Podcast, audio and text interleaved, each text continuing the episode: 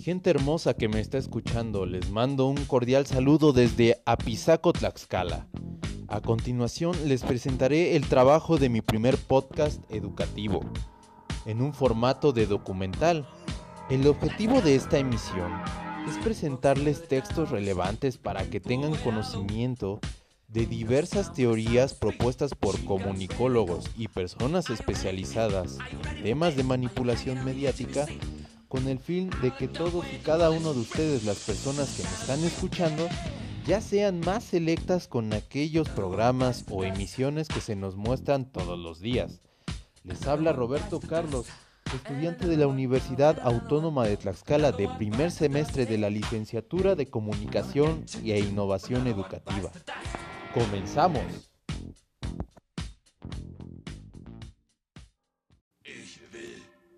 Con la primera teoría que es sobre la comunicación de masas. El término de comunicación de masas acuñado a finales de la década de los 30 tiene demasiadas connotaciones como para que se le pueda aplicar una definición sencilla y generalmente aceptada. El término masa connota un gran volumen, ámbito o extensión en términos de gente o producción, mientras que comunicación se refiere al hecho de conferir y extraer significado y a la transmisión y recepción de mensajes. La comunicación de masas es el nombre que recibe la interacción entre un emisor único y un receptor masivo, un grupo numeroso de personas que cumplan simultáneamente con tres condiciones.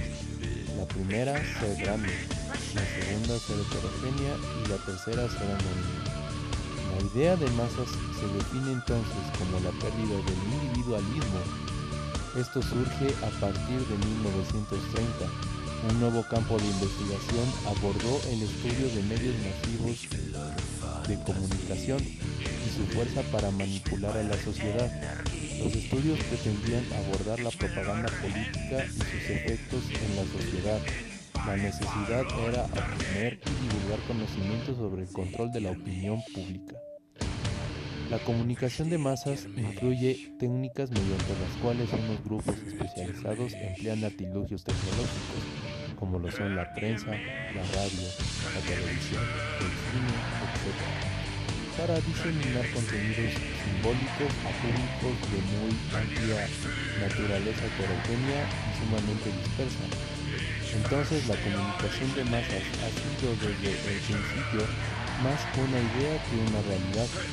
El término designa una condición y un proceso que son teóricamente posibles, pero que raramente se dan de forma pura. Este sería un ejemplo de lo que el sociólogo Max Weber denomina como tipo ideal, un concepto que acentúa los elementos clave de una realidad empírica. Cuando parece darse, resulta menos masiva y menos tecnológicamente determinada de lo que aparenta.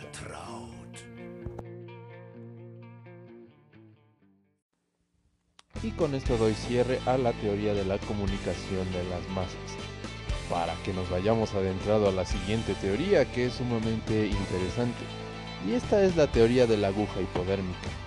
También conocida como la teoría de la bala mágica, formó parte de la primera ola de estudios sobre la comunicación en masas, desarrollada entre los años 20 y los años 40, por su principal expositor Harold Dwight Laswell.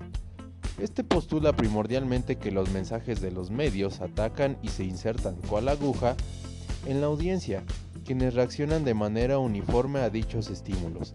Esta idea que ha sido fuertemente atacada da cabida al eterno debate del efecto de los medios de comunicación en la conducta de las personas. Ya sea que tú o yo estemos a favor de esto, lo cierto es que durante el contexto histórico en el que se formuló, encajaba completamente, ya que hay registros de que esta teoría surge como consecuencia del estudio de los efectos de la propaganda en la población durante la Primera y Segunda Guerra Mundial.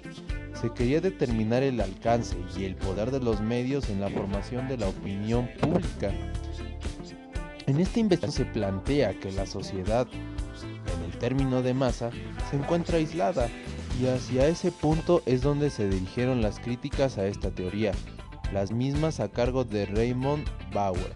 demostraron que el público nunca puede ser pasivo, sino que dentro de la sociedad hay una colectividad en la cual los individuos interactúan entre ellos y con otros factores externos. Se defiende una comunicación unidireccional del emisor hacia el receptor, que carece de interacción actualmente. Y esta se sigue aplicando en muchos casos, como ocurrió en la masacre de la preparatoria Columbine, donde se culpó a los medios por el comportamiento agresivo de los perpetradores, si bien es cierto que los medios pueden difundir una idea e inclusive tratar de manipular a la, a la audiencia, no todos los receptores reaccionan de la misma forma, pues existen diversas variables que afectan el resultado como el entorno, la edad, el contexto social, político y económico y religioso, entre muchos más. Y es por eso que hay que tener en cuenta el poder de la propaganda, ya que este es un conjunto de procedimientos, métodos y técnicas por los cuales se divulga o difunde un mensaje, con el objetivo de atraer partidarios o seguidores a su causa o influir en el comportamiento de las personas, mostrando solamente un lado o aspecto de un argumento de modo opuesto al suministro de información libre e imparcial. La propaganda en su sentido más básico presenta información parcial o sesgada para influir a una audiencia. Con frecuencia presentan hechos de manera selectiva y omite otros deliberadamente. Para sustentar una conclusión, esta usa mensajes controlados para producir una respuesta emocional, más que racional. Respecto de la información presentada, el efecto deseado es un cambio en la actitud de la audiencia, determinada acerca de asuntos políticos, religiosos o comerciales. La propaganda, por lo tanto, puede causar o ser usada como un arma de guerra o una lucha ideológica comercial. Esto es sumamente interesante, ¿no lo creen? Eso nos puede dar un poco de parámetro de cómo es que los medios de la comunicación influyen en todos nosotros. Ah, pero la siguiente teoría los va a dejar también con la boca abierta. A continuación se las presentaré.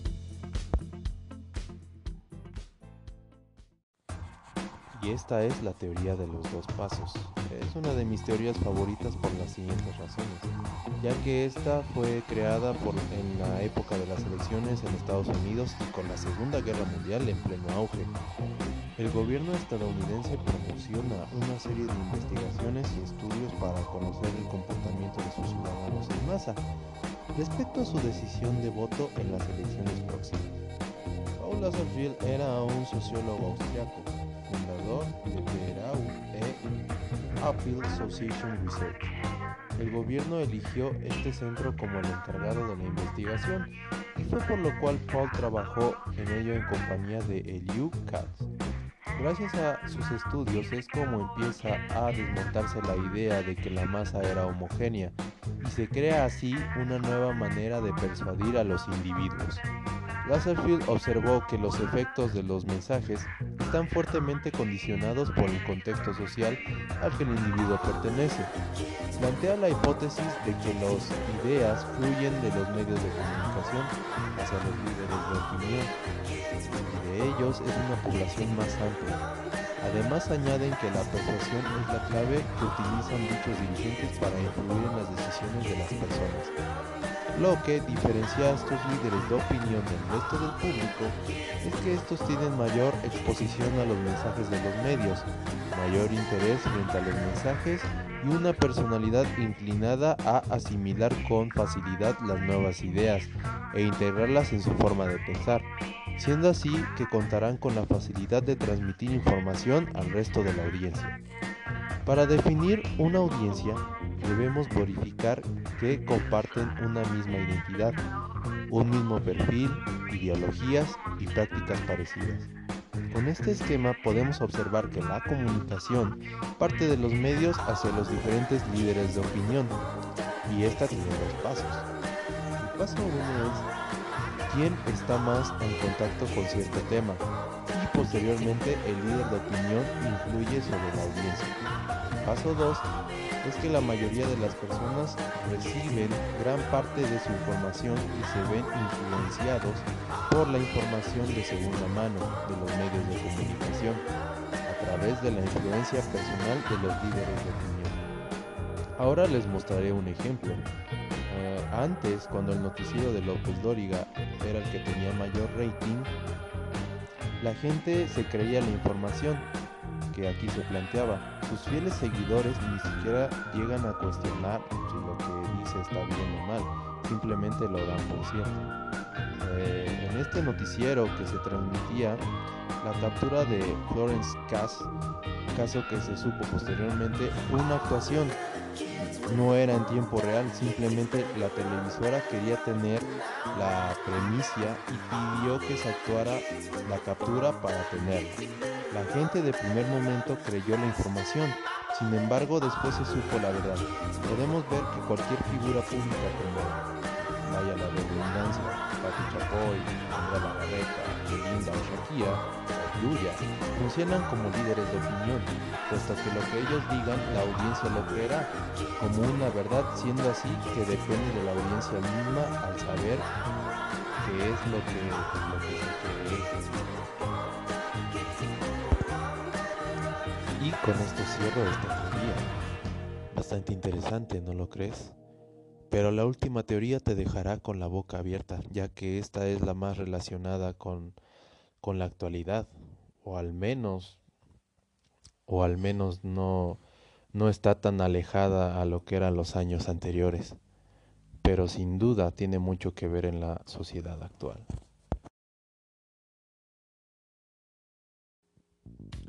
Y esta es la teoría del cultivo.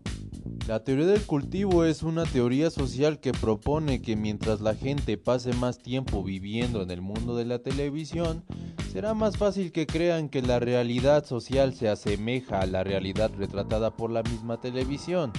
El efectivo propuesto por la teoría ocurre solo después de una exposición larga y acumulativa al televisor. George Gebner y Larry de la Universidad de Pensilvania fueron los primeros en desarrollar esta teoría como parte de una investigación a gran escala, de un proyecto que denominaron indicadores culturales. El surgimiento de los indicadores culturales parte de la necesidad de entender los nuevos procesos de creación de historias, ya que para Gebner los humanos son la única especie que vive en el mundo construido por las historias que cuentan. Y el proceso de contar historias pasó de ser artesanal e inspirador en las comunidades para convertirse en un resultado de un proceso de marketing y manufactura elaborada, teniendo como principal propósito la identificación de los efectos cultivados en los espectadores de la televisión. El proyecto de los indicadores culturales fue construido en premisas teóricas similares a la teoría crítica, aunque utilizando métodos de investigación administrativa, un estudio hecho por Jennings Bryan y Dorian Miron en 2004 posicionó a la teoría del cultivo como una de las, de una de las populares teorías de la comunicación masiva más espectaculares de todas. Gebner estuvo en defensa de los derechos culturales y fue criticado por la cadena de televisión norteamericana, debido a que su trabajo se enfocaba en los efectos violentos que provocaba la televisión a la población infantil. También analizaba el cómo se producen y distribuyen los mensajes, y que por ende consideraba que la TV cultiva y crea percepciones falsas a la realidad. Gebner la televisión ofrece un ritual diario, una repetición continua de patrones, mitos, ideologías, hechos, relaciones, etc., que sirven para definir el mundo y legitimar un orden social. El cultivo de la violencia en los espectadores, según Gebner, son los siguientes. Afecta más a los heavy TV users, aquellos que están 6 horas al día en la televisión, la violencia en la televisión promueve un sentimiento generalizado de vulnerabilidad y miedo. Se encontraron diferencias significativas entre quienes veían televisión menos de una hora y a quienes la veían más de una hora. El ver e informarse por medio de la televisión de ciertas ideas predigeridas, ya que no se puede tener un criterio propio y por eso se considera que la televisión cultiva. Esta teoría es implacable en la actualidad, ya que desafortunadamente la televisión es quien educa y desarrolla una cultura en sus TV users. Por ejemplo, la violencia es un tema que siempre aparece en telenovelas, series e incluso en caricaturas. Esto afecta de manera negativa y conlleva a una sociedad más violenta, antisocial, pesimista y sobre todo indiferente de lo que sucede en el mundo real. Cerrando así con todas las teorías que quería mostrarles a todos y cada uno de ustedes.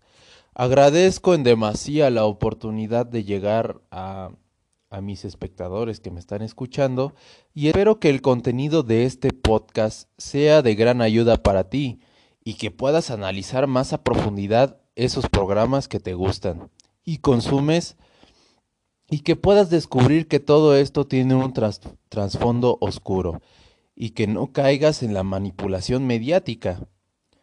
Sin nada más que decir, te ha hablado Roberto Carlos y te deseo buenas noches.